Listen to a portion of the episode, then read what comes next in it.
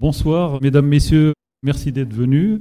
Euh, je tenais à remercier la librairie Les Volcans qui, bonjour, qui nous donne euh, l'opportunité de recevoir Madame Coralie Pérez, hein, qui est docteur en économie hein, et qui est, qui ingénieure de recherche en centre d'économie de la Sorbonne à Paris 1, qui a écrit avec donc qui nous présentera Redonner du sens au travail, cet ouvrage qu'elle a coécrit avec Thomas Coutreau et en deuxième sous-titre, Une aspiration révolutionnaire. Une toute petite présentation pour vous dire que c'est une première. Donc, euh, moi, je suis médecin du travail. On a travaillé beaucoup avec Gaël Prado ici euh, présente et euh, l'équipe de direction des Volcans pour essayer de démarrer quelque chose, un cycle, mais sans vraiment un agenda, une périodicité, sur le travail et sur la santé au travail. Donc, on espère qu'il y aura d'autres occasions qu'on puisse se retrouver. On a essayé de diffuser l'information à la Société de médecine du travail. On a parmi nous ici des médecins du travail, des amis, des enseignants, des sociologues en herbe. Et donc, on est très content d'accueillir Coralie Pérez à plus d'un titre parce que ce n'est pas courant d'avoir des économistes, euh, puisqu'elle est docteur en économie, qui se penchent sur la, question du sens au travail. Et pour nous, on est preneur. En tous les cas, moi, je suis très preneur. Je vais jongler avec mes lunettes, vous m'en excuserez. Thomas Coutreau, qui a coécrit cet ouvrage, et a été chef du département des conditions de travail à la DARES jusqu'en juillet 2022, et il est chercheur associé à l'IRES, Institut de recherche en économie. Économique et sociale. Voilà. Ah, voilà. Et donc, il était venu à Clermont et nous avait présenté Libérer le travail. C'est un super livre, je vous le recommande, il est d'ailleurs ici. L'ouvrage, donc, il y a deux titres. Le premier, Redonner du sens au travail. C'est un enjeu de société majeur. Mais bon, Coralie Pérez va nous le développer selon son angle d'économiste et voilà. Et pourquoi elle en souligne également avec Thomas Coutreau que c'est une aspiration révolutionnaire. Moi, ce, ce que j'ai noté, c'est que votre ouvrage que j'ai lu à deux reprises, une première fois quand il est sorti, donc je l'ai oublié, mais c'était hyper intéressant. Et là, avec plaisir récemment et de façon un peu contrainte, mais avec grande joie également. Une Alors, votre, votre ouvrage s'appuie sur des données de l'enquête conditions travail de 2019, ce qui est récent, menée par la DARES. Vous livrez vos observations quant à la question du sens au travail de façon large, euh, particulièrement en matière de perte de sens. Il y a le sens, mais il y a aussi la perte de sens au travail que l'on peut vivre dans nos entreprises, dans nos métiers, en lien avec les restructurations, d'une part, et les réorganisations, surtout dans les grandes entreprises, et de son impact, la perte de sens, hein, en santé au travail et en santé universelle, de façon globale. La conceptualisation du sens au travail en se tournant vers la psychodynamique du travail est, comment dire, est une première en économie, je suppose. Ça n'a pas été évoqué avant vous, je pense, avec Thomas Coutreau sur la question du sens au travail par d'autres économistes euh, ou d'autres chercheurs en économie, et se révèle comme un enjeu majeur de santé publique. On voit bien ces, liens entre santé, travail, santé publique. Je rappelle que votre ouvrage est paru en septembre 2022, qu'il a obtenu le Grand Prix de la protection sociale, donc c'est un prix, euh, comment dire, assez prestigieux, avec un, deuxième lauréat en parallèle, hein, je crois, Hippolyte Dablis, qui est économiste également. Et parmi, alors, euh, ce que j'ai oublié, c'est de, présenter un certain nombre d'ouvrages de Coralie Pérez, Le dialogue social en pratique et en contexte, coécrit avec Camille Signoretto, Engagement en formation et rapport au travail aux éditions L'Armatan, un appui aux transitions professionnelles au CEREC, et j'en passe. Moi, ce que je voulais vous dire en préambule, et je vous passe bien sûr la parole, c'est que j'ai fortement apprécié votre ouvrage. Alors, je ne retrouve pas mes notes, c'est classique, hein, vous savez très bien, ça c'est le piège. Il faut les numéroter, mais, mais en tous les cas, je l'ai en mémoire. de toutes les manières, j'ai beaucoup apprécié votre travail, votre ouvrage, pour deux raisons, au moins. Très riche, donc très riche parce qu'il fait, il renvoie à plusieurs disciplines, la psychodynamique du travail, la clinique de l'activité, l'ergonomie, la sociologie du travail, la psychologie sociale, et bien entendu l'économie, mais ça, c'est pour moi, c'est bon euh, en, prime. Et d'autre part, il est très instructif parce qu'il se base sur des, données, on va dire, robustes en, la matière, qui apportent des éléments tangibles et sérieux pour euh, s'en saisir et, et, puis que ça soit un levier. Alors pour moi, pour ne pas aller plus loin, j'avais deux questions. Pourquoi faut-il redonner du sens au travail? Et d'autre part, pourquoi est-ce une aspiration révolutionnaire? Et merci à vous. Bien, merci pour euh, cette introduction. Euh, bonsoir à toutes et à tous. Merci pour euh, cette invitation à, à présenter ce travail qui, qui nous tient à cœur avec Thomas Coutreau. alors peut-être je commencerai pas par répondre directement aux questions qui m'ont été posées, mais vous dire hein, pourquoi deux économistes se sont intéressés au sens du travail, ce qui n'est pas du tout une, une question classique de l'économie. En fait, il se trouve que dans les années 2008-2009, je faisais une, recherche avec une collègue sur les ruptures de contrats de travail. La question qui nous intéressait alors, c'était de comprendre dans quel contexte survenaient les ruptures de contrats de travail, démission ou euh, licenciement. Et donc, on avait interrogé une trentaine de salariés. Et ce qui était frappant, c'était que pour la plupart, ils avaient euh, quitté ou perdu leur emploi dans un contexte de restructuration, restructuration financière, fusion, acquisition, externalisation, et revenaient de manière récurrente dans les entretiens avec eux l'idée que leur travail n'avait plus de sens dans ce contexte. Et il l'exprimait, voilà, je, je, ne trouve plus de sens à mon travail, ce que je fais n'a plus de sens, je me sens comme un pion dans mon organisation.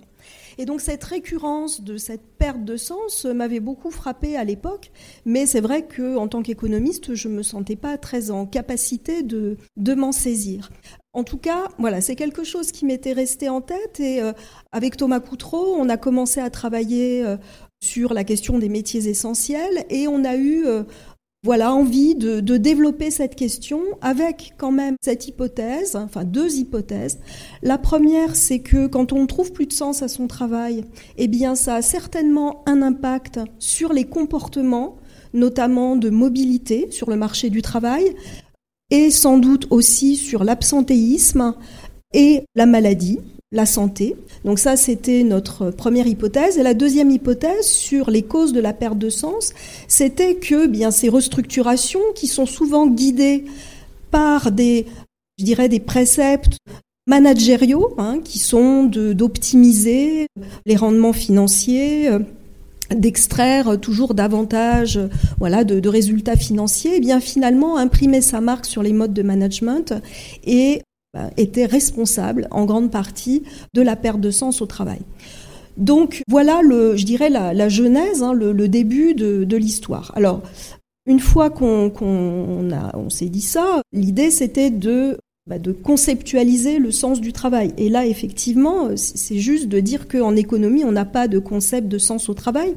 Alors, le sens au travail a été beaucoup travaillé, si je puis dire, par les gestionnaires, hein, notamment euh, pour euh, engager euh, les salariés davantage, les motiver au service de l'entreprise.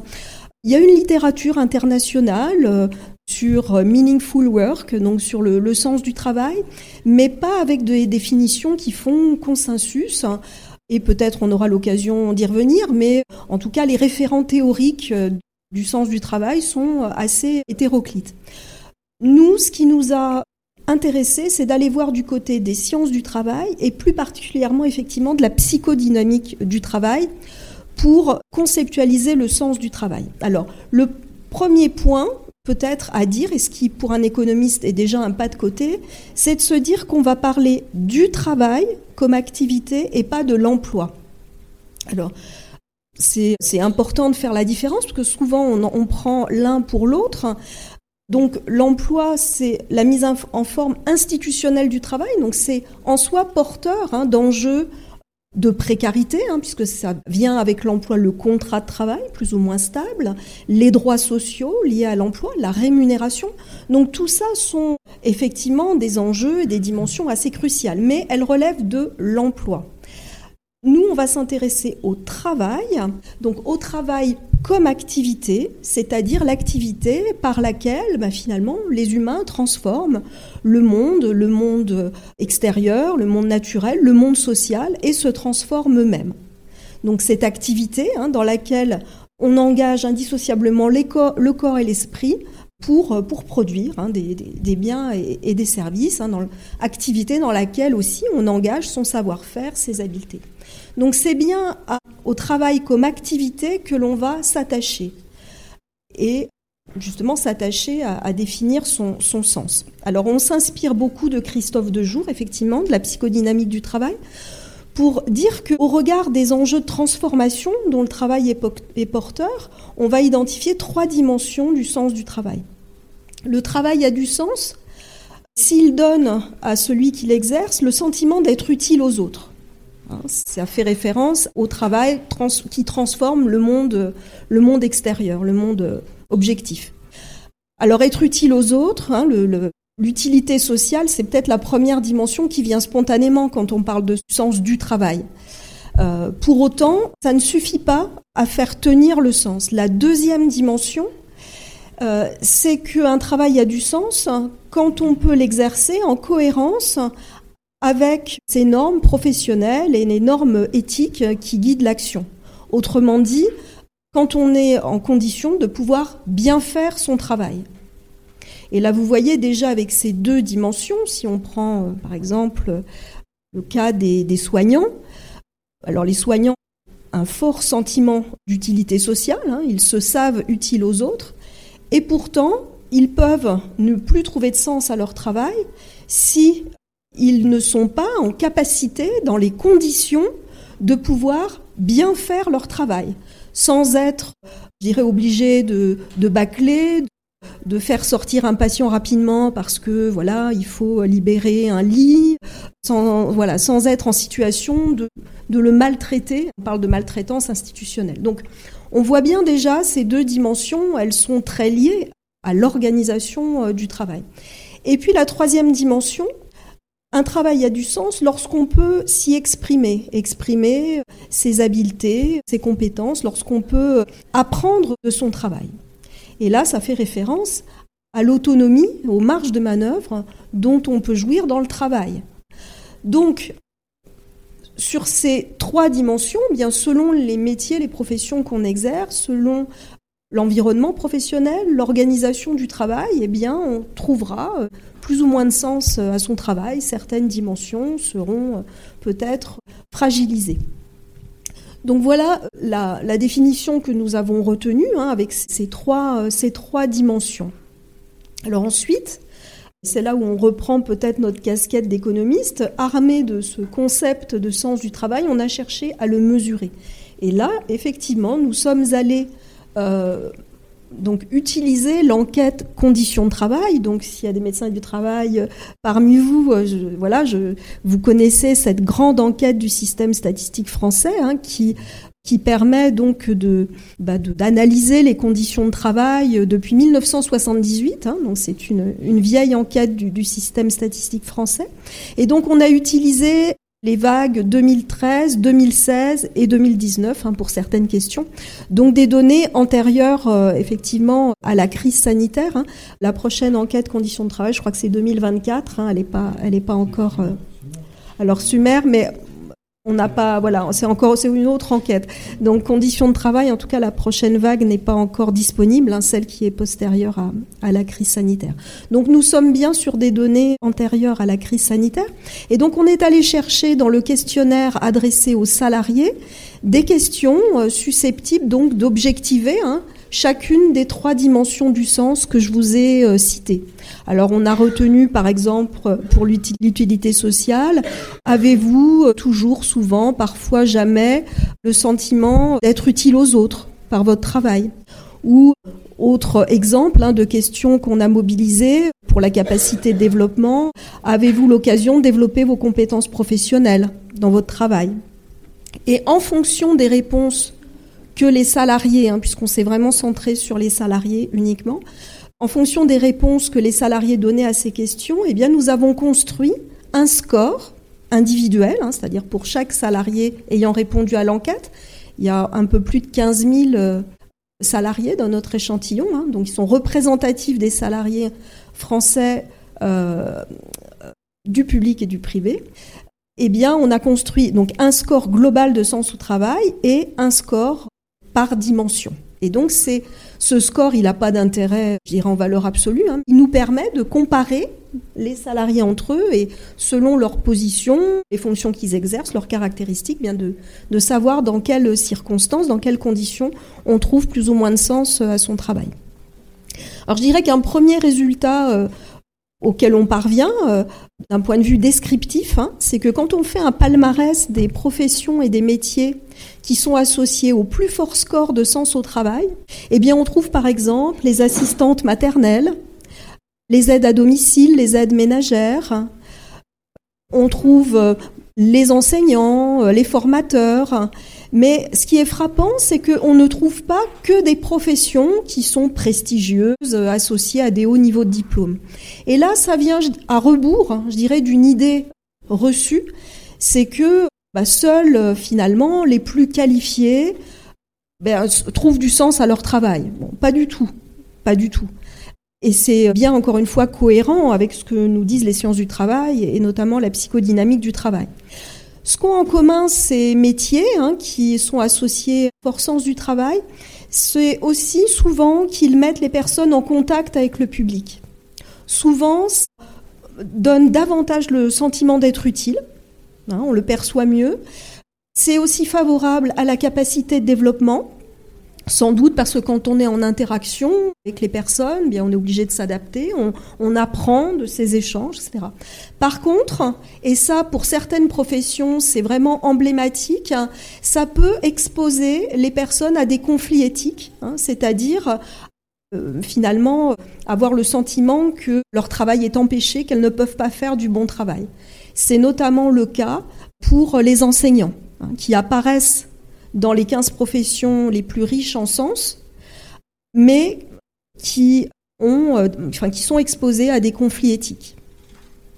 Euh, et comme j'ai pris l'exemple des soignants tout à l'heure, on a bien les médecins parmi les 15 professions les plus riches en sens, mais on n'a pas euh, les infirmières.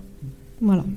Parce que les conflits éthiques sont sans doute trop forts pour compenser l'utilité qu'elles peuvent trouver à leur travail.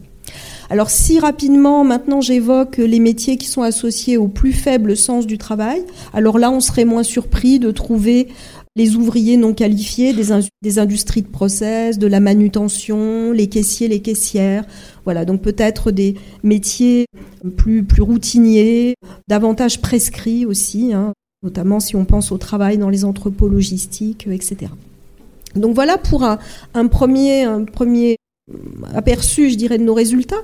Alors après, euh, par rapport à ce que j'ai dit au préalable, nous, on souhaitait savoir si finalement trouver peu de sens à son travail, eh bien, accentuait les, mobilités. Est-ce que c'était un facteur de démission? Alors, on se sert là de l'enquête conditions de travail en panel, hein, c'est-à-dire on a deux dates, 2013-2016, et donc on regarde si les personnes qui trouvaient le moins de sens à leur travail en 2013 sont celles qui ont davantage quitté leur emploi en 2016, quitté volontairement. Et là, on s'aperçoit que trouver peu de sens à son travail, effectivement, est le facteur le plus explicatif d'une mobilité volontaire entre les deux dates. Ça multiplie par deux la probabilité d'avoir quitté son emploi. C'est supérieur au fait d'exercer un métier intense et pénible physiquement. Et c'est vraiment le, premier facteur explicatif hein, de, la mobilité volontaire. Euh, il y a un autre résultat intéressant hein, euh, dans, ces mobilités, c'est que le sentiment d'être mal rémunéré, ou bien même le niveau de salaire, puisqu'on a testé les deux, les deux variables, n'a pas d'effet significatif sur la probabilité d'avoir démissionné entre les deux dates. Alors ça ne veut pas dire que le salaire n'est pas important, hein, pour les uns les autres, mais ça veut dire que euh, toute chose égale par ailleurs, c'est-à-dire à caractéristiques sociodémographiques, à caractéristiques de conditions de travail identiques, eh bien, en tout cas, avoir le sentiment d'être mal rémunéré, ça ne, ça n'a pas d'effet significatif sur la mobilité, alors que trouver peu de sens à son travail a un effet fort et significatif. Alors tout le monde ne peut pas euh, quitter son emploi. Donc que se passe-t-il?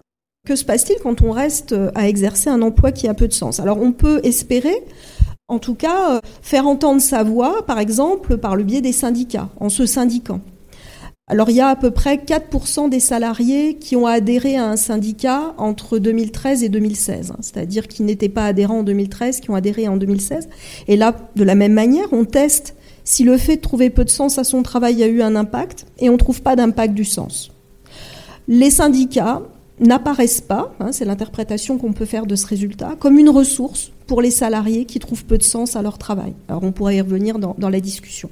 Ce qui joue sur la probabilité de se syndiquer, c'est se sentir menacé hein, dans son emploi, la peur de perdre son emploi et avoir peu de soutien hiérarchique, peu de soutien de ses collègues. là, ça joue, mais le sens du travail ne joue pas. Et enfin, troisième terme, donc partir, s'exprimer, hein, et puis, ben, que, se passe-t-il? Donc quand, on est obligé de tenir dans, dans un métier qui n'a, dans un travail qui n'a pas de sens Eh bien, on met en évidence que ça a un impact sur l'absentéisme, euh, sur les arrêts maladie. Ça accroît significativement la probabilité de poser un arrêt maladie et le cas échéant, le nombre de jours d'arrêt s'accroît quand on trouve peu de sens à son travail. Et, autre résultat, ça accroît aussi la probabilité de tomber en dépression. Alors ça, c'est une variable de l'enquête conditions de travail hein, qui, mesure ça, une variable de l'OMS. Et ce qui est intéressant dans ce résultat, c'est que ça accroît la probabilité de déclencher un symptôme dépressif dans la même amplitude pour les cadres que pour les ouvriers. Donc en moyenne, je ne l'ai pas dit auparavant, mais en moyenne, les ouvriers trouvent moins de sens à leur travail que les cadres, mais face à une perte de sens du travail, ils en souffrent tout autant. Donc ça aussi, je pense que c'est un, résultat euh, intéressant euh, à mentionner. Alors une fois qu'on a posé ça, euh, on revient un peu à notre, deuxième hypothèse qui est que ben, le, management par le chiffre hein, est la cause, une des causes principales de la perte de sens euh, au travail. Donc, et ça rejoint un peu la, première question euh, voilà, qui m'a été posée, c'est-à-dire pourquoi redonner du sens au travail? Alors redonner du sens au travail présume que le travail en avait auparavant, et c'est ce que semblaient dire les salariés qu'on avait rencontrés hein, tout à l'origine de ce travail, quand ils disaient je, ne trouve plus de sens. Et ça fait aussi, je dirais, écho au mode de management, au mode de gouvernance qui se sont largement répandus depuis le début des années 90, hein, ce qu'on appelle la gouvernance actionnariale. Hein, dans beaucoup d'entreprises privées, ce sont bah, les détenteurs de capitaux, les actionnaires, qui euh, finalement euh, bah, dominent, hein, exigent une traçabilité financière, ce qui se traduit par une standardisation du travail, l'injonction à suivre des process, ce que Marianne Dujarier appelle un management désincarné, et ça se traduit aussi donc par des réorganisations permanentes hein, dans une recherche continue d'optimisation financière et d'accroissement des, des rendements euh, financiers. On pourrait se dire c'est que le privé et le public n'est pas concerné, mais comme vous le savez sans doute, dans le même temps, dans la fonction publique, on a appliqué aussi les préceptes de management euh, dit du lean management c'est le New Public Management dans la fonction publique, où euh, l'idée, eh bien, c'est d'être plus efficace, de réduire les dépenses publiques et donc, eh bien, aussi d'externaliser euh, les fonctions qui ne sont pas jugées euh, au cœur de l'activité, de faire aussi un certain nombre de, de restructurations, d'individualiser l'évaluation des salariés, etc. Donc, public et privé sont font face depuis, va dire, les années 90 à des modes de management qu'on qualifie hein, de, par le chiffre. Hein, Alain Supio parlait de la gouvernance par les nombres, hein, donc on est vraiment en résonance avec ça. Alors pour aller au-delà, on a voulu tester si les indicateurs un peu emblématiques de cette gouvernance par les nombres étaient liés, avaient un impact sur le sens du travail. Donc on a retenu la fréquence des changements organisationnels, le fait d'avoir des objectifs chiffrés et puis le fait de travailler en sous-traitance, hein, qui fait écho à ces processus d'externalisation. Donc le premier résultat euh, sans appel, c'est que le sens du travail dépérit avec la fréquence des changements organisationnels. Et il dépérit sur les trois dimensions. Moindre sentiment d'être utile aux autres, moindre cohérence éthique et moindre capacité de développement. En ce qui concerne les objectifs chiffrés, là encore, se voir assigner des objectifs chiffrés imposés euh, sur lesquels on n'a pas son mot à dire a un effet délétère sur le sens du travail.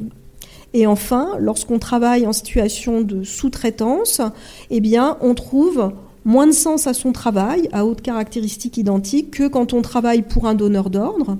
Et on trouve plus de sens à son travail dans une entreprise indépendante que dans une entreprise qui appartient à un groupe, en moyenne.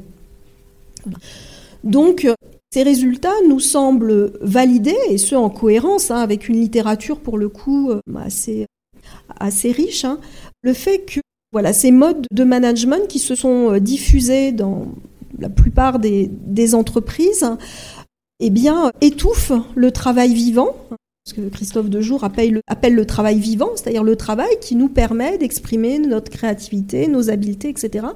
Donc le travail en quelque sorte pris dans le carcan des process, des objectifs qui euh, souvent euh, ne reflètent pas euh, ce qui fait sens, hein, ce, qui est, ce, qui, fait la qualité du travail pour, les salariés. Donc on a là et c'est là, je, je pense pouvoir répondre à la question euh, des facteurs qui expliquent la perte de sens hein, depuis les années 90, telle que ressentie par, par les salariés. Alors il y a une partie de l'ouvrage, enfin un chapitre dont je n'ai pas parlé, mais je ne veux pas être trop longue, donc j'y reviendrai si vous le souhaitez dans la discussion, mais il y a une dimension qui nous paraît importante à prendre en compte, c'est la dimension environnementale, écologique. Et c'est là où on a utilisé effectivement l'enquête conditions de travail 2019 qui nous donne l'opportunité de savoir si les personnes, en travaillant, ont le sentiment de dégrader l'environnement. Et, ça nous paraît être un conflit éthique hein, supplémentaire, je dirais, hein, c'est-à-dire euh, le conflit éthique environnemental. C'est quand euh, bah voilà, on est placé en situation par son travail de dégrader l'environnement, ce qui peut être aussi euh, une motivation pour quitter son emploi, pour en changer, pour envisager une reconversion. voilà. Mais je, laisse ça de côté pour le moment. Alors j'en viens à présent à, la dernière partie de l'ouvrage. On ne souhaitait pas rester sur ce constat un peu de, déploration, un peu triste, et c'est là que j'en viens au sous-titre, une aspiration révolutionnaire, c'est que finalement, euh, si on prend au sérieux le, sens du travail, eh bien, on peut se dire qu'il faut donc, on n'a pas d'autre choix, je dirais, que de remettre en question, d'avoir un regard critique sur l'organisation du travail et sur les modes de gouvernance des entreprises. Donc en ce sens, contester les modes d'organisation du travail, contester la gouvernance des entreprises, ça peut être considéré comme révolutionnaire. D'ailleurs, j'ouvre une parenthèse, c'est le titre qui nous a été euh, suggéré par euh, notre éditeur, c'était en l'occurrence Yvon Jablonka, parce que bon, on craignait peut-être au seuil de voilà de, proposer un sous-titre comme ça. été proposé comme ça, mais, c'est vrai que je dirais que ça découle un peu logiquement hein, du constat empirique que l'on fait mieux travailler, ben, ça signifie sans doute trouver des modes d'organisation du travail différents. Alors là, on fait écho dans l'ouvrage à un certain nombre d'initiatives qui sont susceptibles de redonner du sens au travail. Alors, on les a, je dirais, classées en disant par le haut, c'est-à-dire par les modes de gouvernance, et puis par le bas, c'est-à-dire ce que peuvent faire les salariés en s'organisant, s'auto-organisant. Alors, par le haut, très rapidement, euh, là, je dirais, euh, euh, bah, dans la littérature, on a des, des, collègues comme Dominique Méda, Isabelle Ferreras, euh, qui parlent de, de, de la codétermination comme un modèle peut-être plus bénéfique à trouver du sens au travail, c'est-à-dire des modèles de gouvernance où les détenteurs de capitaux ne sont pas les seuls à prendre des décisions stratégiques, des décisions sur la manière d'organiser le travail, mais où les salariés sont associés dans les conseils de surveillance. Voilà, donc euh, Isabelle Ferreras, comme on est dans une librairie, je cite l'ouvrage, elle a, elle, a, écrit un ouvrage sur gouverner le, par le bicaméralisme.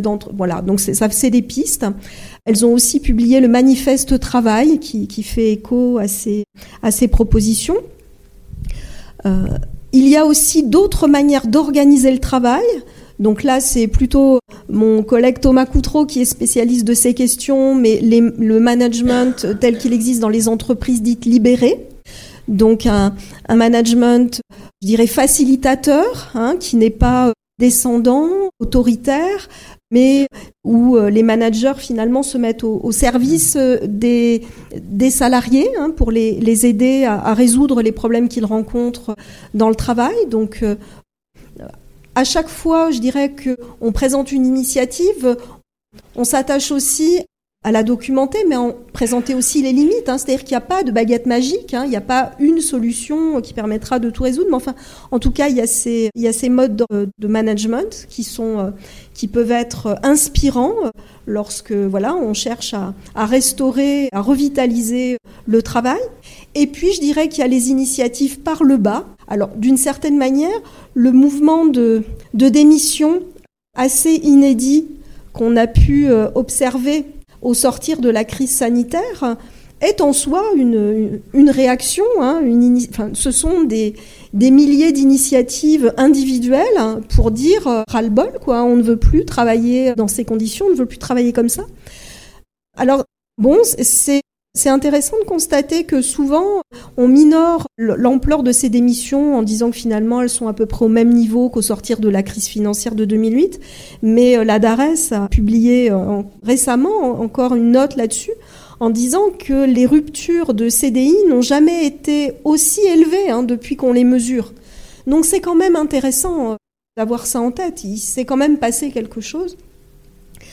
Mais bah, ces, départs, hein, finalement, ce sont des solutions individuelles, enfin je mets les termes entre guillemets, hein.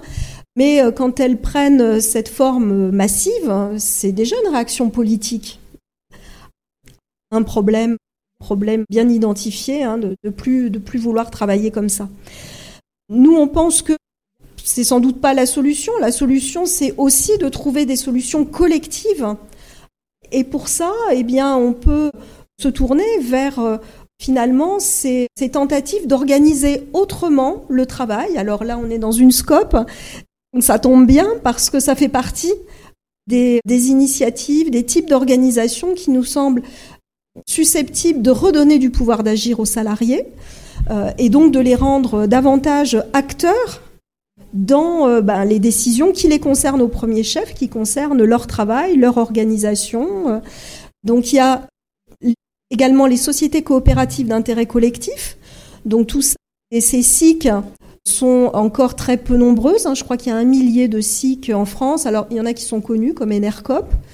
Voilà. Euh, alors qu'est-ce qu'elles ont de particulier les sociétés coopératives d'intérêt collectif? C'est qu'elles font aussi participer aux décisions non seulement les détenteurs de capitaux, qui peuvent être des collectivités locales, des privés, non seulement les salariés, mais aussi d'autres parties prenantes, par exemple des riverains ou, des patients, des familles, etc. Donc là aussi, ça nous semble assez intéressant et c'est en, croissance depuis les années 2000, donc euh, c'est à suivre. Il y a également les coopératives d'activité d'emploi. Donc là, ce sont des travailleurs indépendants qui décident de se réunir en coopérative bah, pour partager un projet commun, pour, euh, pour euh, voilà, se salarier et, voilà, s'aider mutuellement.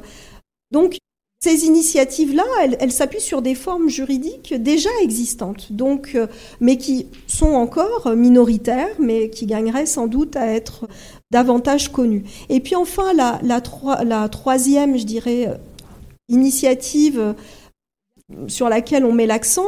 J'ai dit tout à l'heure que les syndicats apparaissaient peu comme une ressource. Et pourtant, dans les grandes centrales syndicales, toutes ont mis en œuvre, euh, peu ou prou, mais des démarches de revendication adossées au travail réel. Alors ça prend différents noms euh, selon les syndicats, mais par exemple à la CGT, ça s'appelle la démarche de revendication par le travail, la démarche travail. Donc l'idée c'est quoi? Bah, L'idée c'est que Bon, on sait que les syndicats en France sont relativement faibles, hein, le pourcentage de travailleurs syndiqués est relativement bas. Donc, l'idée, c'est de finalement de regagner en, légitimité, eh bien, en, se préoccupant du travail réel et de ce qui fait obstacle pour les salariés à bien travailler. Donc, ce serait de renouer avec un dialogue professionnel au plus près des salariés et de leurs unités de travail pour essayer finalement bah, de, dégager des pistes hein, de revendications, des revendications à bien travailler. Alors, il se trouve que Thomas Coutreau, donc, euh, avec lequel nous avons écrit cet ouvrage, coordonne actuellement une, une, recherche à l'IRES, hein, l'organisme qui a été cité, pour essayer de faire un bilan un peu des expérimentations de ces démarches travail. Et donc on a différents terrains en vue. Et, et notamment, j'étais en déplacement la semaine dernière à Nîmes, voilà, dans un CHU qui a mis en œuvre la, la démarche travail. Et ce qui était intéressant, c'est que, ben, du point de vue des, syndicats, c'est de dire, ben, finalement, les directions ne peuvent pas s'opposer à une revendication qui est nous voulons mieux soigner nos patients, nous, voulons garantir la sécurité des patients. Donc il y a là levier finalement très important pour euh, pousser des revendications qui, sont raisonnables quand il s'agit de garantir eh bien, la, sécurité des patients et, et la bonne marche des services. Donc, euh, ça nous paraît là être aussi une, une piste. Alors, ça, ça, voilà, ça suppose que ben, des délégués syndicaux soient formés à recueillir la parole du salarié sur le travail, hein, ce qui ce qui, ce qui va pas de soi. Euh, ça change aussi sans doute la posture hein, des, des syndicalistes. Enfin, voilà, en tout cas, c'est une piste qui nous paraît euh, fructueuse. Ben, je vais m'arrêter là parce que j'ai déjà l'impression d'avoir beaucoup parlé. Euh, merci infiniment pour votre propos qui est très riche, très et encore, vous l'avez euh, centré sur euh, quelques sujets. Hein. Avant de donner la, parole à la salle, ou peut-être d'entrée de jeu, s'il y a une question brûlante, euh, il n'y a pas de problème. Ah, oui, une question brûlante. À Clermont-Ferrand, on est comme ça. Brigitte Nivet, qui est enseignante chercheuse à l'école de commerce et en charge de pas mal d'activités, master RH, etc.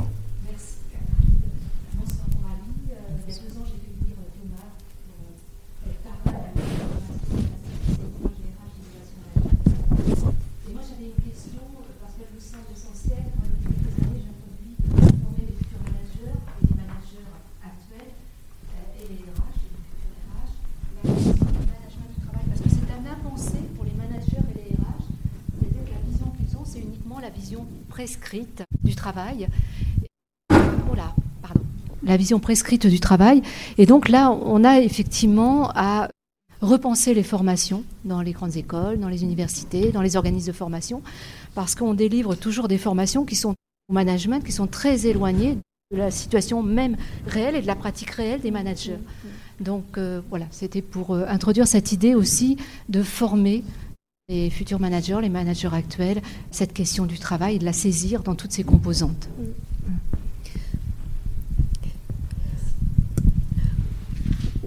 Oui, alors c'est un sujet euh, assez redoutable parce que c'est vrai que euh, je pense qu'il y a un relatif consensus, même politique, syndical, hein, sur l'idée que il y a un sujet autour du sens du travail.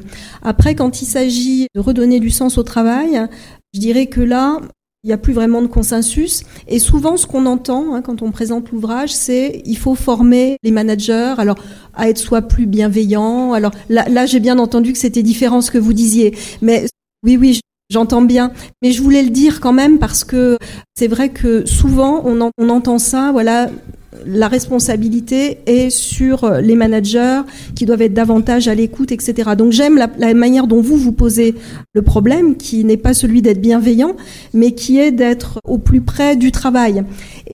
Et là, bon, alors moi, je ne suis pas, euh, je dirais, spécialiste ensuite de ce qu'il faut faire de ce point de vue, mais c'est vrai que le manager est un maillon, voilà, dans, dans une chaîne de décision.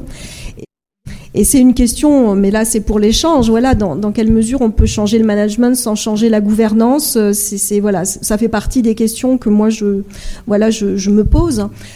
Et puis euh, l'autre point aussi euh, que j'aimerais apporter là dans cette discussion sur le management, c'est qu'il semble quand même qu'il y ait une spécificité française de ce point de vue. Alors je ne sais pas si vous partagez ce point de vue. Alors, je vais citer un autre ouvrage. J'ai vu qu'il était là à la librairie. C'est un, ouvrage qui s'appelle Que sait-on du travail? C'est une collection de, travaux résumés hein, sur, sur le travail, réunis à l'initiative de Bruno Pallier, qui, est chercheur à, Sciences Po euh, Paris. Et donc, il y a plusieurs contributions qui mettent en perspective la France par rapport aux autres pays européens et qui montrent qu'en France, on a les plus mauvaises conditions de travail. Enfin, on a des mauvaises conditions de travail pire que l'Union européenne en moyenne, pire qu'en Allemagne ou aux Pays-Bas, qu'on prend souvent en exemple, et que peut-être une des causes, ce serait le management qui est trop autoritaire, trop descendant, et pris dans des organisations qui sont encore trop tayloriennes, alors que dans les pays scandinaves, il y a davantage d'organisations dites apprenantes. Donc voilà, c'est pour resituer en fait le management dans un, dans un tout organisationnel qui pourrait effectivement être organisé autrement que la manière dont on l'organise de manière dominante en France. Ouais. Si vous pouviez développer justement ce, grand écart entre les Scandinaves, j'ai vu les, les, chiffres sur la perte de sens comparativement à la France. C'est une histoire d'instruction, d'éducation, de, de, culture sociétale. Ça tient à quoi ce décalage, mais qui est très fort. Hein j'ai vu les, pourcentages, je sais pas. Euh. Alors, alors on n'a pas vraiment de données comparatives sur le sens du travail. Dans l'enquête européenne sur les conditions de travail, il y a, y a une question, je crois, sur l'utilité, l'utilité perçue euh, du travail. Ce à quoi ouais, vous faites référence dans l'ouvrage, c'est que quand on parle de la codétermination, on dit effectivement que c'est sans doute favorable à la capacité de développement parce que enfin en Scandinavie notamment, mais il y a beaucoup plus d'organisations de type apprenante. Alors les organisations apprenantes, c'est des organisations, on va dire en, équipe autonome, avec un processus voilà continu euh, d'apprentissage où le contenu cognitif du travail est beaucoup plus important. Et donc, euh, ce qui est, ce qui est dit, c'est que dans ces pays, contrairement à la France, on valorise les savoirs d'expérience les savoirs euh, voilà du travail en, enfin, en pratique. Quoi. Alors qu'en France, on, valorise davantage les savoirs théoriques. Ce qui donne souvent, alors je ne sais pas si vous serez d'accord avec ça, mais des managers qui euh, souvent sont, sont, enfin, sont issus des grandes écoles mais connaissent peu le métier. En fait, ils sont amenés à encadrer des gens dont, dont ils connaissent pas vraiment le métier ou le, le, le, travail concret. Et donc voilà, il y aurait vraiment là quelque chose un culturel hein, de rapport au savoir, à la formation, euh, qui expliquerait que pour les pays scandinaves, en tout cas, euh, euh, on est davantage d'organisations type apprenante. Est-ce qu'il y a une question dans la salle? Sinon, moi j'en ai une de toutes les manières. Euh, toujours. Ah, voilà, monsieur.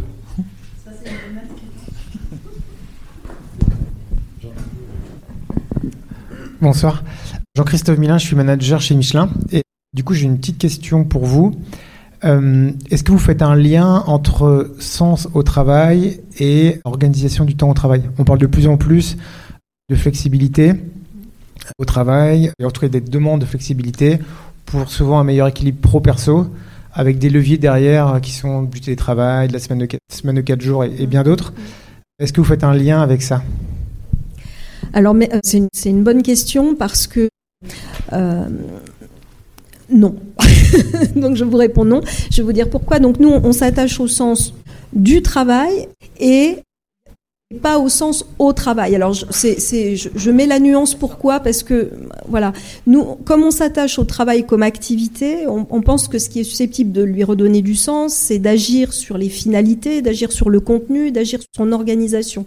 Après, le sens au travail, effectivement, ça peut être de permettre une meilleure conciliation vie professionnelle, vie familiale, la sociabilité, etc. Tout, tout ça est important.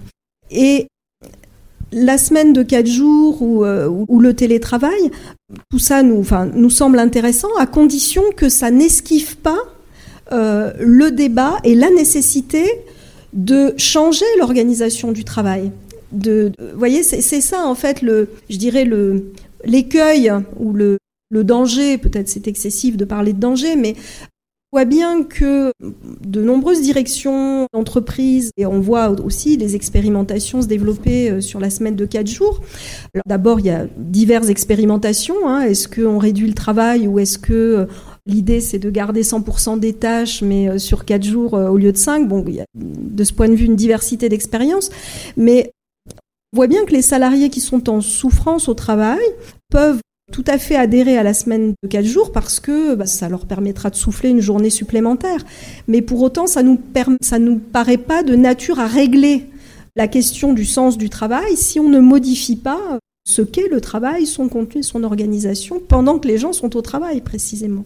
Enfin, je ne sais pas si je réponds euh, à votre question, mais c'est ce que c'est ce que ça m'évoque. En tout cas, dans l'enquête, on n'a pas mis en relation les modalités d'organisation temporelle du travail avec le sens. Voilà. En tous les cas, dans, votre ouvrage, vous évoquez bien l'entreprise Michelin à plusieurs reprises. Et avant même de démarrer la, session, j'ai dit bon, on est à Clermont-Ferrand. Est-ce que j'ai complètement euh, un petit peu sur d'autres sujets, mais évoqué Michelin avec le PDG et le DRH qui, qui étaient partis sur du lean management euh, serré, on va dire, et puis qui ont revu leur copie euh, après, euh, après s'être rendu compte que ça, c'était une organisation rigide, tendue, etc.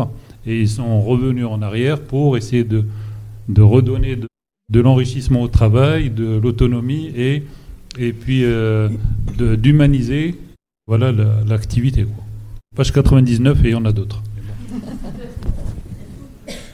Une question de mon ami le, et mon ancien président, docteur Jean-Louis Merle. Merci. Merci Rachid. Médecin du euh, travail. Oui, simple. Il est évident que votre travail sur le, sens du travail et, et, la psychodynamique du travail, qui repose une partie sur la psychodynamique du travail, est extrêmement important pour essayer de comprendre la souffrance au travail. C'est-à-dire que si on respecte pas un certain nombre de, règles psychodynamiques, on est sûr d'avoir des problèmes de santé, des problèmes d'absentéisme, c'est sûr.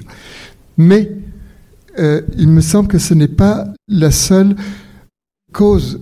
C'est une des causes, mais c'est pas la seule de la perte de qualité de vie et de la.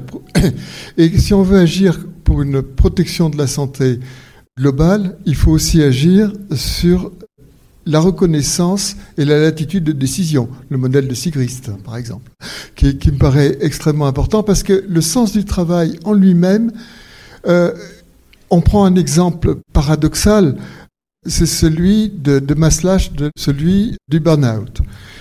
Le sens du travail dans le burn-out est parfaitement identifié. Les personnes trouvent un sens considérable à s'engager jusqu'à l'épuisement dans leur, travail et détruisent leur santé. Donc le sens du travail seul ne peut pas être effet seulement seul avoir un effet protecteur sur la santé. Je ne sais pas si ça ressort dans votre dans votre étude.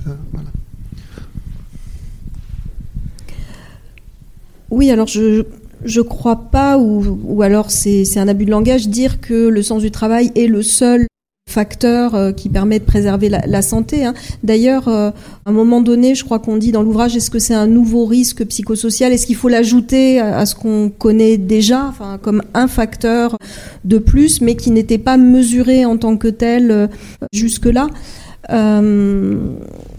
Alors sur, sur le burn-out, alors c'est vrai que, enfin, peut-être j'en ferai une lecture un peu différente. Je dirais que parfois, pour faire tenir le sens, eh bien, on peut aller jusqu'à l'épuisement professionnel.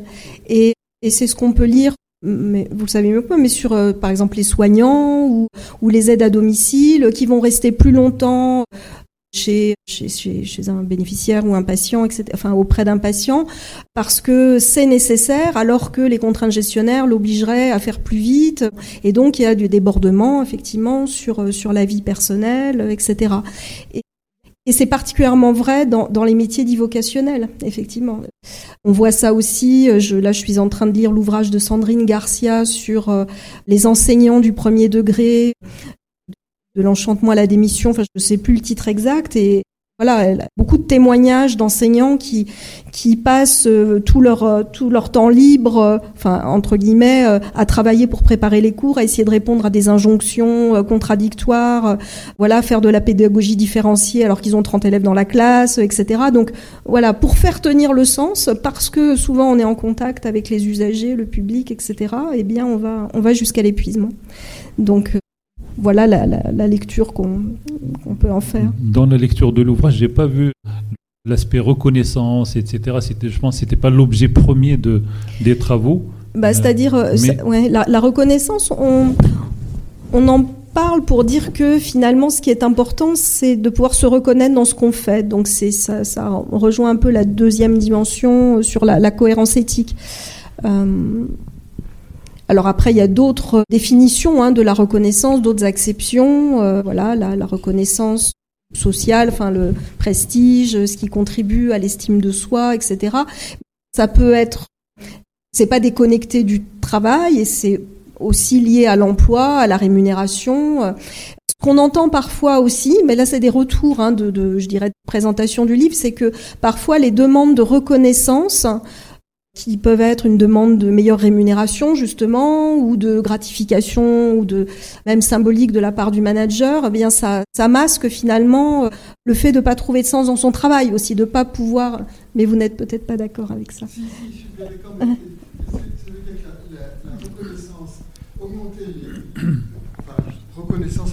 C'est le terme de, de c'est les rewards. C'est la reconnaissance du travail accompli, la reconnaissance salariale, la reconnaissance dans tous les sens du terme. Et la et l'augmenter la latitude de décision peuvent sauver, peuvent empêcher, est un facteur extrêmement protecteur dans des situations où, malheureusement, le processus de production, les contraintes du réel, oblige de sens éventuel pendant une certaine période donnée. Donc, l'idée de, rechercher du sens à tout prix peut faire perdre en quelque sorte une chance d'agir sur d'autres facteurs pour pouvoir passer un cap qui permettra de préserver la santé. Donc c'est dans ce sens-là.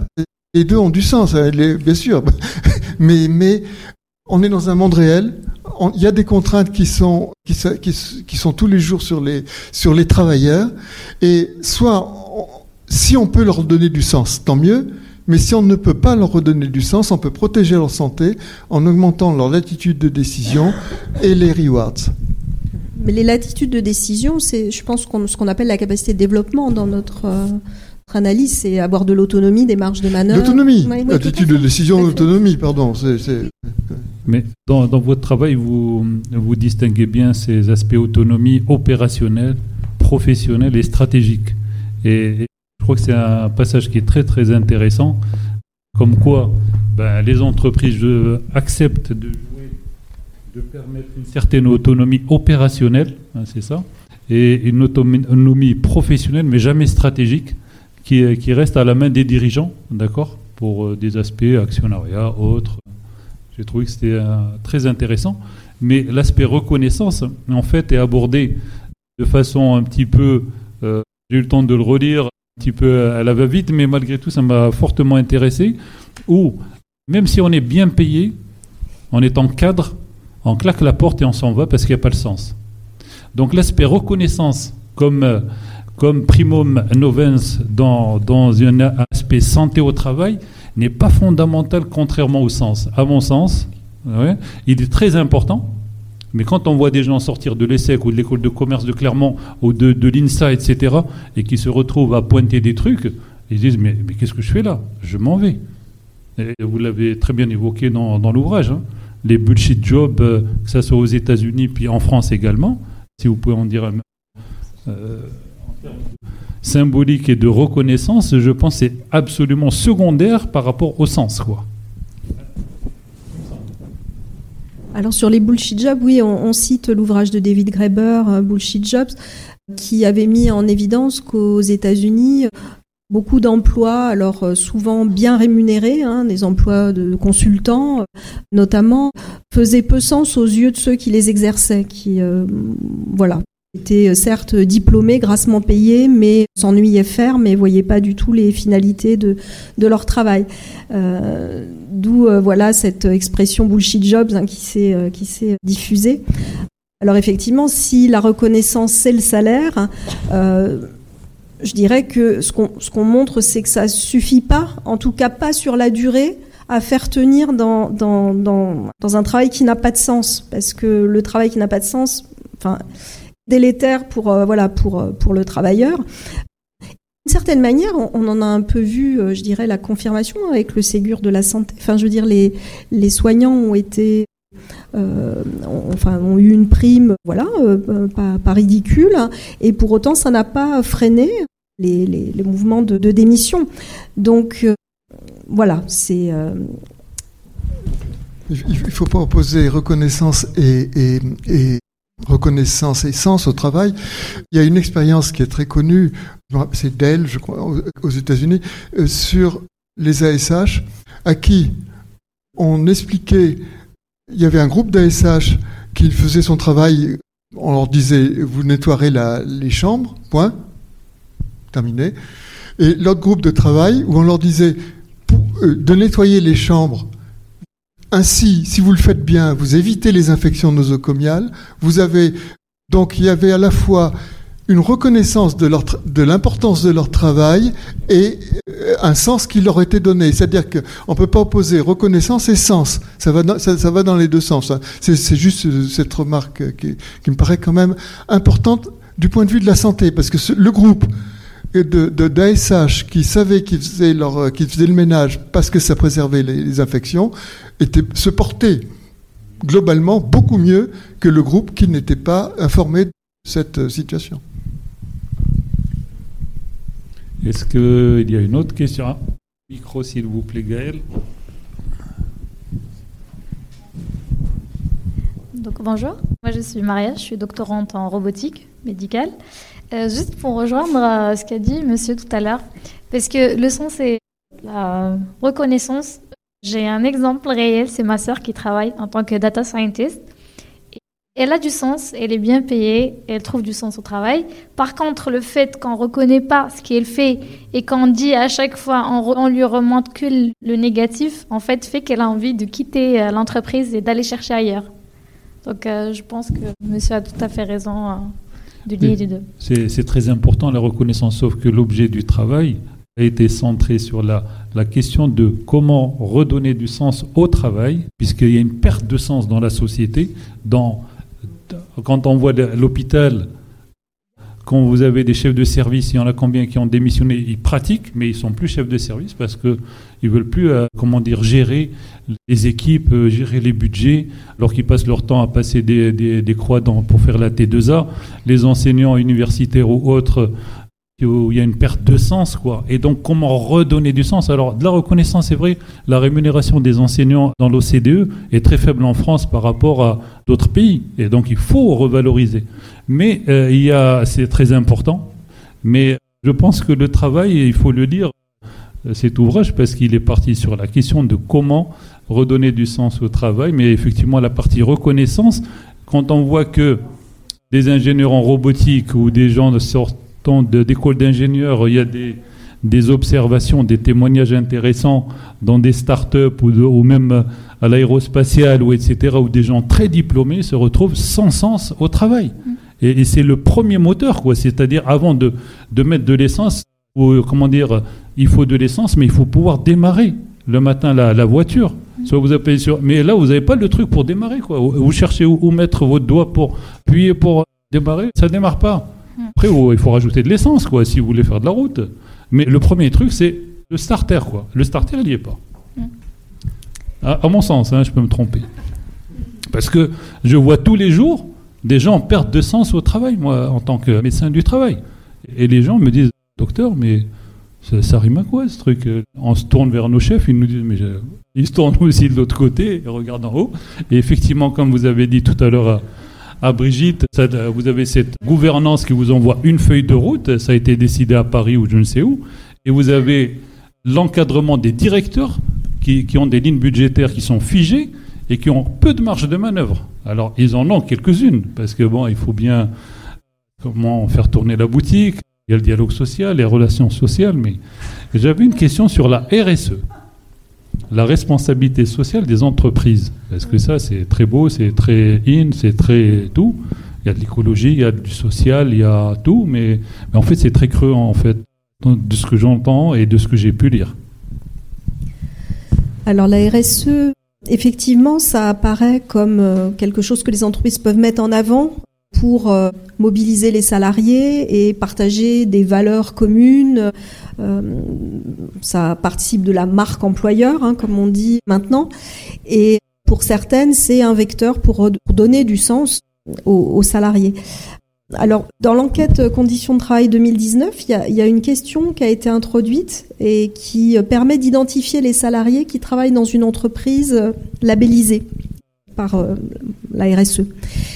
Donc c'est 30% des salariés en 2019 qui travaillent dans une entreprise labellisée RSE. Et ce qu'on met en évidence, c'est que à haute caractéristique identique, ils ne trouvent pas plus de sens à leur travail que les autres. Donc euh, euh, voilà, ça semble dire qu'en moyenne, euh, voilà, les salariés sont pas dupes, que souvent les valeurs qui sont affichées ben, sont précisément un peu cosmétiques d'affichage. Bon, voilà, c'est l'explication qu'on peut donner à, à, ce, à ce résultat. Et sur la floraison des entreprises à mission. Ah pardon, il y avait une les entreprises à mission. Madame, euh, à vous, euh, c'est Maria? Oui, c'est Maria. Ouais. Du coup...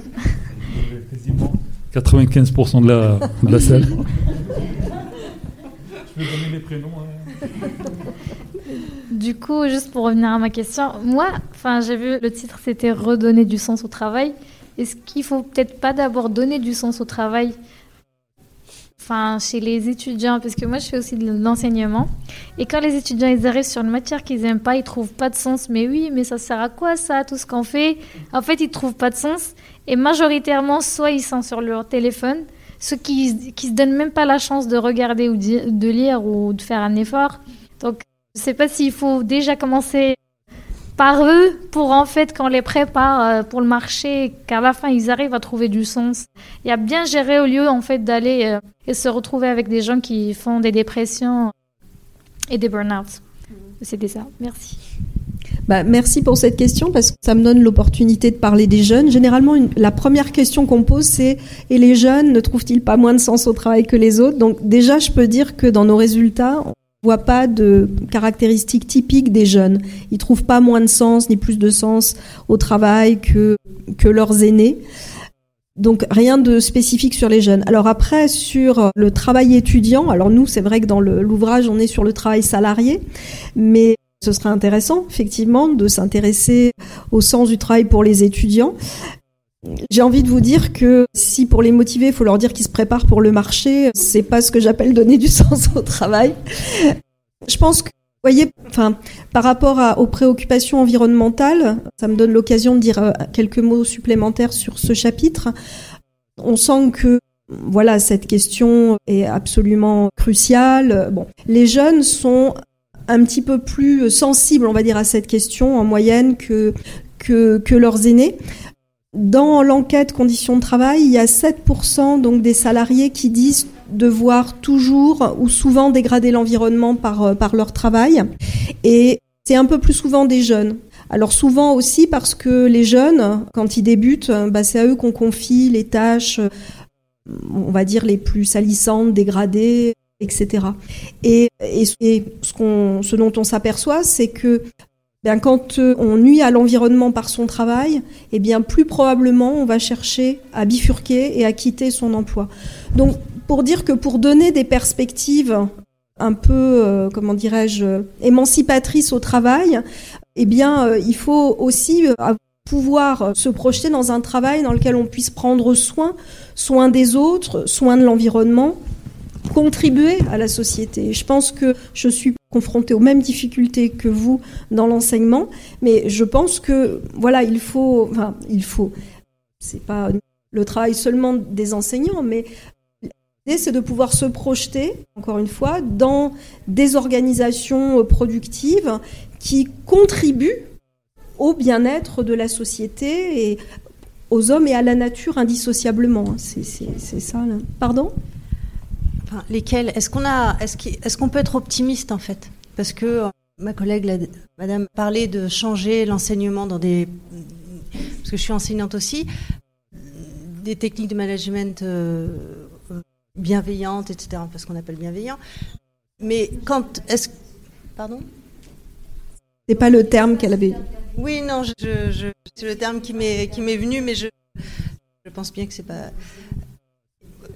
mais en tout cas, l'idée de changer euh, l'intitulé des, euh, de l'enseignement.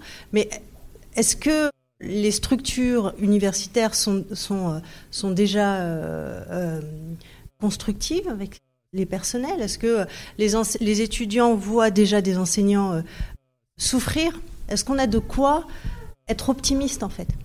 Sur quel Est-ce que vous avez des exemples de, de structures constructives qui puissent nous donner espoir? Qu'on peut redonner du sens au travail. Est-ce que c'est possible? Est-ce que que c'est possible de donner des exemples concrets en fait? Alors, déjà, je pense qu'on n'a pas le choix que d'avoir espoir. J'imagine qu'on a tous des enfants, pour certains des petits enfants, donc on n'a pas le choix. En plus, on a quand même ce mur de, des reconversions écologiques devant nous. Euh, enfin, il faut, si on continue comme ça en termes de système productif, on va dans le mur. Je pense que la crise sanitaire a déjà été une alerte assez forte. Hein. Rappelez-vous, nous n'avions pas de masque au début de la crise sanitaire, donc on s'est rendu compte aussi que nos économies reposaient sur des chaînes de valeur mondiales qui nous rendaient finalement très fragiles. Voilà, euh, je parle des masques, il y a aussi des pénuries de médicaments, etc. Donc euh, voilà, je pense que cette prise de conscience euh, enfin, devrait ou en tout cas pourrait déboucher euh, sur, des, sur des décisions politiques. Et dans l'ouvrage, vous trouverez des exemples, c'est ce que je voulais dire, sur euh, des initiatives. En fait, il y, a déjà des expériences, des expérimentations pour faire autrement. Alors, je ne connais pas d'université qui fonctionne bien, mais je, donc c'est peut-être pas le, le secteur Peut-être il y en a ici qui, qui, qui, savent, mais en tout cas, il y a des formes d'organisation qui encore une fois, euh, existent et sont euh, susceptibles de, donner les conditions pour trouver du sens au travail. Euh, oui, juste le, rapport Jouzel qui est vraiment inspirant pour l'enseignement supérieur. Je vous encourage de le consulter et qui permet de donner là aussi bah, des axes, des orientations pour l'enseignement supérieur et pour l'enseignement à partir du bac plus 2, hein, c'est ce qui est précisé dans ce rapport Jouzel. Nous préparons vraiment nos étudiants. Nous, on ne parle pas de RSE parce que, comme tu l'as constaté, Ralit, c'est bien insuffisant.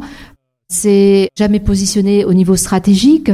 Donc nous, on parle de redirection écologique. Nous accompagnons les entreprises dans cette dimension et nous formons nos étudiants à se préparer justement à cette écologisation du travail, des, métiers. Et, je connais le travail que fait euh, Thomas aussi dans ses ateliers, hein, qui, rend, qui converge vers cette, cette vision-là. Donc on peut espérer parce qu'il y a des initiatives très intéressantes, mais il faut aller effectivement consulter ces travaux. il y a des changements en, cours hein, dans, dans, dans l'enseignement supérieur, dans les autres types d'enseignement aussi, on peut constater.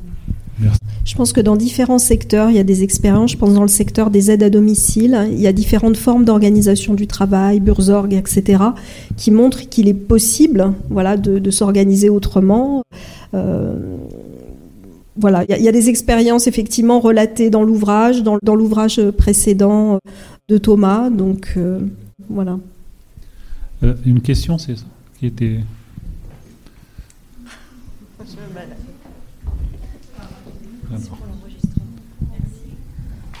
Alors, Sondès va se Alors, Une, voilà, je suis enseignante euh, de métier, puis, euh, puis je, travaille avec notamment Nadia, ma voisine, euh, un peu Boris de l'autre côté, sur un, je suis impliquée dans un dispositif qui s'appelle Territoire zéro chômeur de longue durée sur le territoire de la métropole. Et là, bon, bah, vous avez évoqué un certain nombre d'initiatives de l'économie sociale et solidaire pour un peu repenser le travail et pouvez, euh, voilà, rajouter ce dispositif qui quand même consiste à créer des entreprises pour que les gens trouvent du travail, des entreprises à but d'emploi Bon, nous euh, qui, sommes un peu dans l'expérimentation, ce qui frappe, c'est que quand on, euh, voilà, c'est un dispositif pour résorber le chômage de longue durée. La première chose que les, les personnes embauchées disent, revendiquent, demandent, c'est que leur travail ait du sens. Ça soit euh, donc qu'est-ce que c'est le sens pour eux bon, dans leur vie, mais que ça soit utile au territoire et que ça, ça permette, voilà, une espèce de reconnaissance une, valeur. Voilà, voilà c'est une remarque. Après, euh, une question. Euh, vous avez un, vous avez un peu abordé la question tout à l'heure en répondant euh, à, Madame. Quelque temps, il y a un titre de l'Obs qui m'avait frappé. C'était après la vague de démission, pendant cette vague de démission, c'était la fin de l'ambition, point d'interrogation, sur cette vague de démission des grands, voilà, notamment aux États-Unis, des personnes qui avaient peut-être mis, considéré le travail à un certain moment comme étant en lui-même euh, quelque chose qui donnait le sens à la vie. à leur vie, c'était bah, la réussite, etc. Peut-être qu'aussi on a cultivé longtemps l'idée que le sens du travail, c'est de nous protéger du chômage, ce qui fait que bon bah on arrive aussi à une, économie où un peu on est en demande du travail et, une peur de d'en être privé.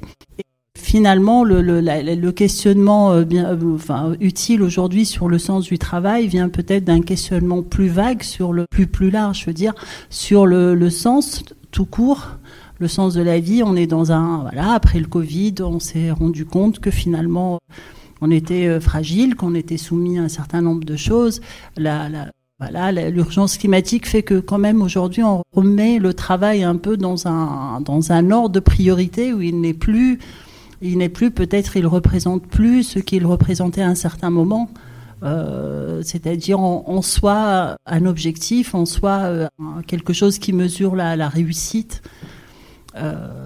Voilà, donc c'est peut-être le sens du travail dans le sens dans, la, dans le cadre d'un questionnement plus large sur le, sur le sens tout court, et de la même façon euh, que, finalement le, la question écologique a bouleversé notre manière d'envisager l'économie, d'envisager la vie, euh, de, nous, nous oblige quelque, quelque sorte à, des modifications profondes de nos actions. Peut-être que aussi cette crise en paix oblige aujourd'hui, et, on y va, questionnement sur le travail, d'où euh, moi, je crois beaucoup à l'essor de l'économie sociale et solidaire et je pense que je suis, optimiste, hein, donc je pense que ça, ça va devenir euh, l'économie de demain.